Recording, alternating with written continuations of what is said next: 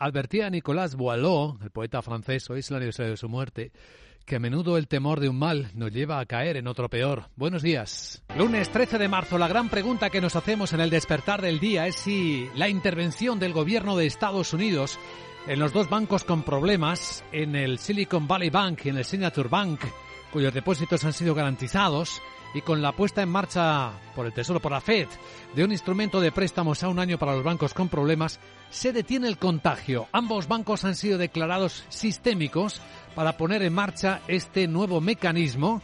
Ya advertía Janet Yellen que es distinto a las crisis financieras anteriores y lo que se intenta con esto es, primero, asegurar los depósitos. Hoy mismo pueden retirarlos los clientes de ambos bancos, muy ligados uno a las startups y otro a las criptos.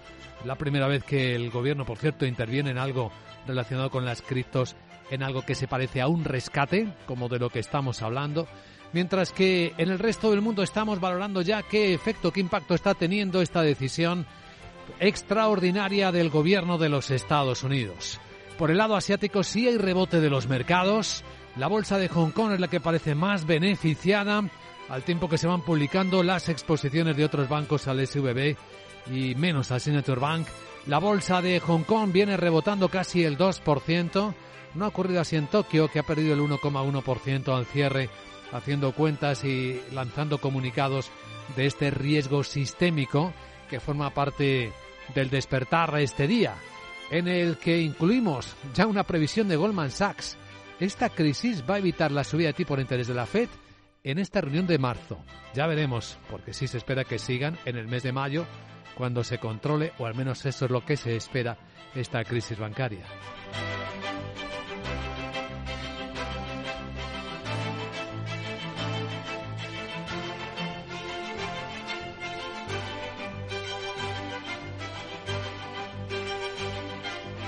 Pues tenemos este foco central en la escena.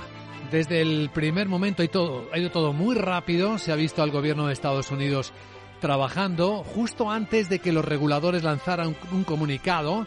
La presidenta del Tesoro, Janet Yellen, en el programa Face the Nation de CBS News, comentaba el trabajo precisamente con los reguladores. Let me say that I've been working weekend with our banking regulators to diseñar uh, políticas apropiadas para abordar la situación, distintas a la experiencia de la anterior crisis financiera, se esforzaba en explicar la señora Yellen, aunque todo nos suene conocido.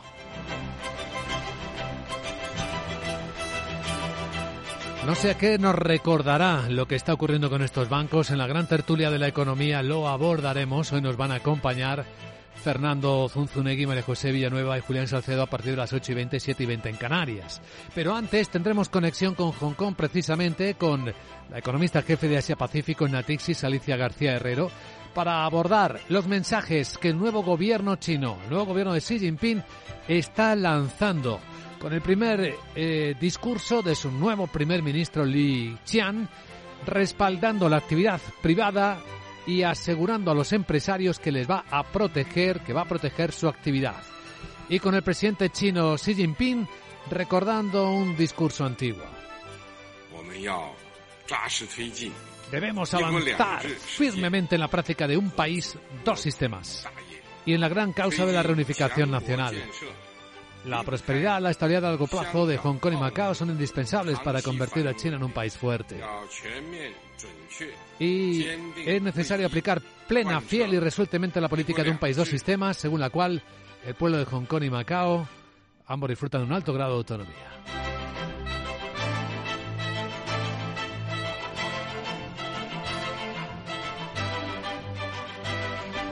Podemos avanzar que el futuro del mercado americano, de la bolsa americana, viene rebotando con ganas después de la intervención de los bancos, un 1,7% arriba, el SP500 son 67 puntos de rebote, está en 3.964. Pocas veces se ve rebotar el futuro americano con esta fuerza. Todavía no ha llegado la energía, parece, en este instante en el que hablamos, al futuro del mercado europeo que sube, sí se va animando punto a punto, pero sube 17 puntos, estos son cuatro décimas, eh, son cuatro veces, cinco veces menos de lo que está subiendo el futuro americano. está el Eurostox en 4.237 puntos. Estamos viendo también cómo el euro sube a 1,0720 dólares en las pantallas de XTV. Hay ligera recuperación del precio del petróleo con el West Texas americano en 77 dólares y vemos recuperarse fuertemente a la onza de oro, ocho décimas arriba en 1.883 dólares. Capital, la Bolsa y la Vida, con Luis Vicente Muñoz. Informe de preapertura de mercados europeos en Capital Radio. Vamos a ver si la intervención del gobierno de Estados Unidos en el rescate de los depositantes de los bancos quebrados, bueno, y de algo más, a los que ha considerado sistémicos, tiene efectos que se van eh, incrementando conforme nos acercamos a la hora. Ahora falta un, una hora y cuarto para que abran las bolsas de Europa. Y las pantallas de CMC Markets muestran un sentimiento claramente positivo subidas eh, en torno a las 3, 4 décimas para los principales índices. Ahora mismo para el Eurostox del 0,5%, 20 puntos ya en 4.240. Pero es que el futuro americano está mucho más arriba en la subida es el 1,8%, extraordinario rebote del SP de 69 puntos en 3.966. Sandra Torrecillas, buenos días. Buenos días, con la mirada puesta sin duda en Estados Unidos y en cómo las autoridades han intervenido para frenar una crisis bancaria. Vamos a ver si hoy ya las bolsas europeas vuelven a la tranquilidad o si continúa el efecto contagio. Los expertos como Ramón Forcada, director de análisis de Bankinter, señalan que podría tardarse unos días en resolverse todas las dudas y añade además otras referencias claras clave para esta semana, en parte eclipsadas por lo sucedido. Y esto unido a que tenemos el martes inflación americana y el jueves reunión del BCE, pues lo normal es que tengamos por delante una semana delicada. Tan delicada como la pasada, que las caídas fueron importantes, yo creo que no. Creo que va a ser una semana en la que todavía el mercado no se va a normalizar. Eh, esperemos que en los próximos días se clarifique totalmente la situación del, del eh, Silicon Valley Bank. ¿no?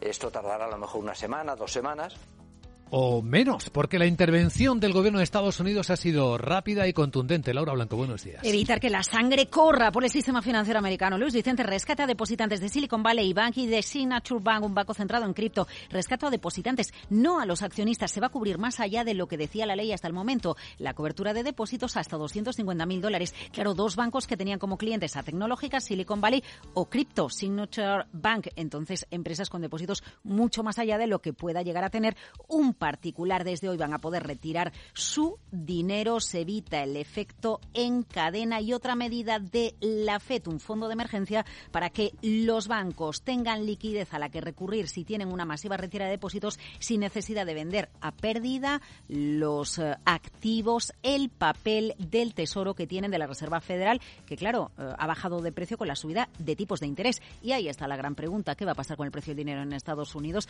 Porque el inicio del colapso de Silicon Bank es eh, bueno, pues la subida del precio del dinero en Estados Unidos y Goldman Sachs a esta hora ya está asegurando que este mes de marzo la Fed no va a volver a subir el precio del dinero. No se va a mover en el corto plazo para eh, monitorizar de cerca si ha cortado o no el riesgo sistémico en el sistema financiero, porque efectivamente tiene mucho que ver con la subida de tipo de interés y con la incapacidad de algunos bancos para retribuir los depósitos de sus depositantes. Ojo, ¿eh? A las segundas lecturas de esto, porque los que no pueden podrían estar enfrentándose a una salida de depósitos más allá de lo que ocurre con estos dos bancos que hicieron que la volatilidad de los mercados se disparara el viernes hasta el índice del miedo, ¿eh? hasta rozar los 27 puntos. Ahora está en los 23,12 en las pantallas de CMC Markets, que son los niveles de volatilidad, no obstante, todavía más altos de las últimas semanas. En esta escena, ¿qué otros protagonistas pueden tener interés? ¿Standard Poor's vendiendo activos? Es SAP, SAP, la alemana que está vendiendo activos, acaba de confirmar en, hace unos minutos que ha aceptado la oferta de 12.500 millones de dólares de un consorcio liderado por el fondo Silver Lake y el Fondo de Pensiones de Canadá por su filial Qualtrics. Esta filial eh, conecta, por ejemplo, nóminas y flujos de trabajo, se dedica a la gestión de experiencias del empleado, pues operación eh, por 12.500 millones de dólares. Es de momento la mayor compra compra de este año liderada por el capital privado. Y hablando de consorcios, uno en el que está ACS ha conseguido un enorme contrato en Hawái. Sí, la Armada de Estados Unidos le ha adjudicado al grupo ACS eh, un contrato de 2.800 millones de dólares. Eh, van a ejecutar el proyecto de reemplazo del dique Seco 3 en la base de Pearl Harbor en Hawái. ¿Y alguien más? Pues nos vamos a fijar en Novartis, que ha lanzado formalmente hoy su nuevo programa de recompra de acciones, eh, por el que podría gastar hasta 10.900 millones de dólares. Y ojo a Inditex, porque este miércoles presenta resultados. Y ahora claves de Wall Street.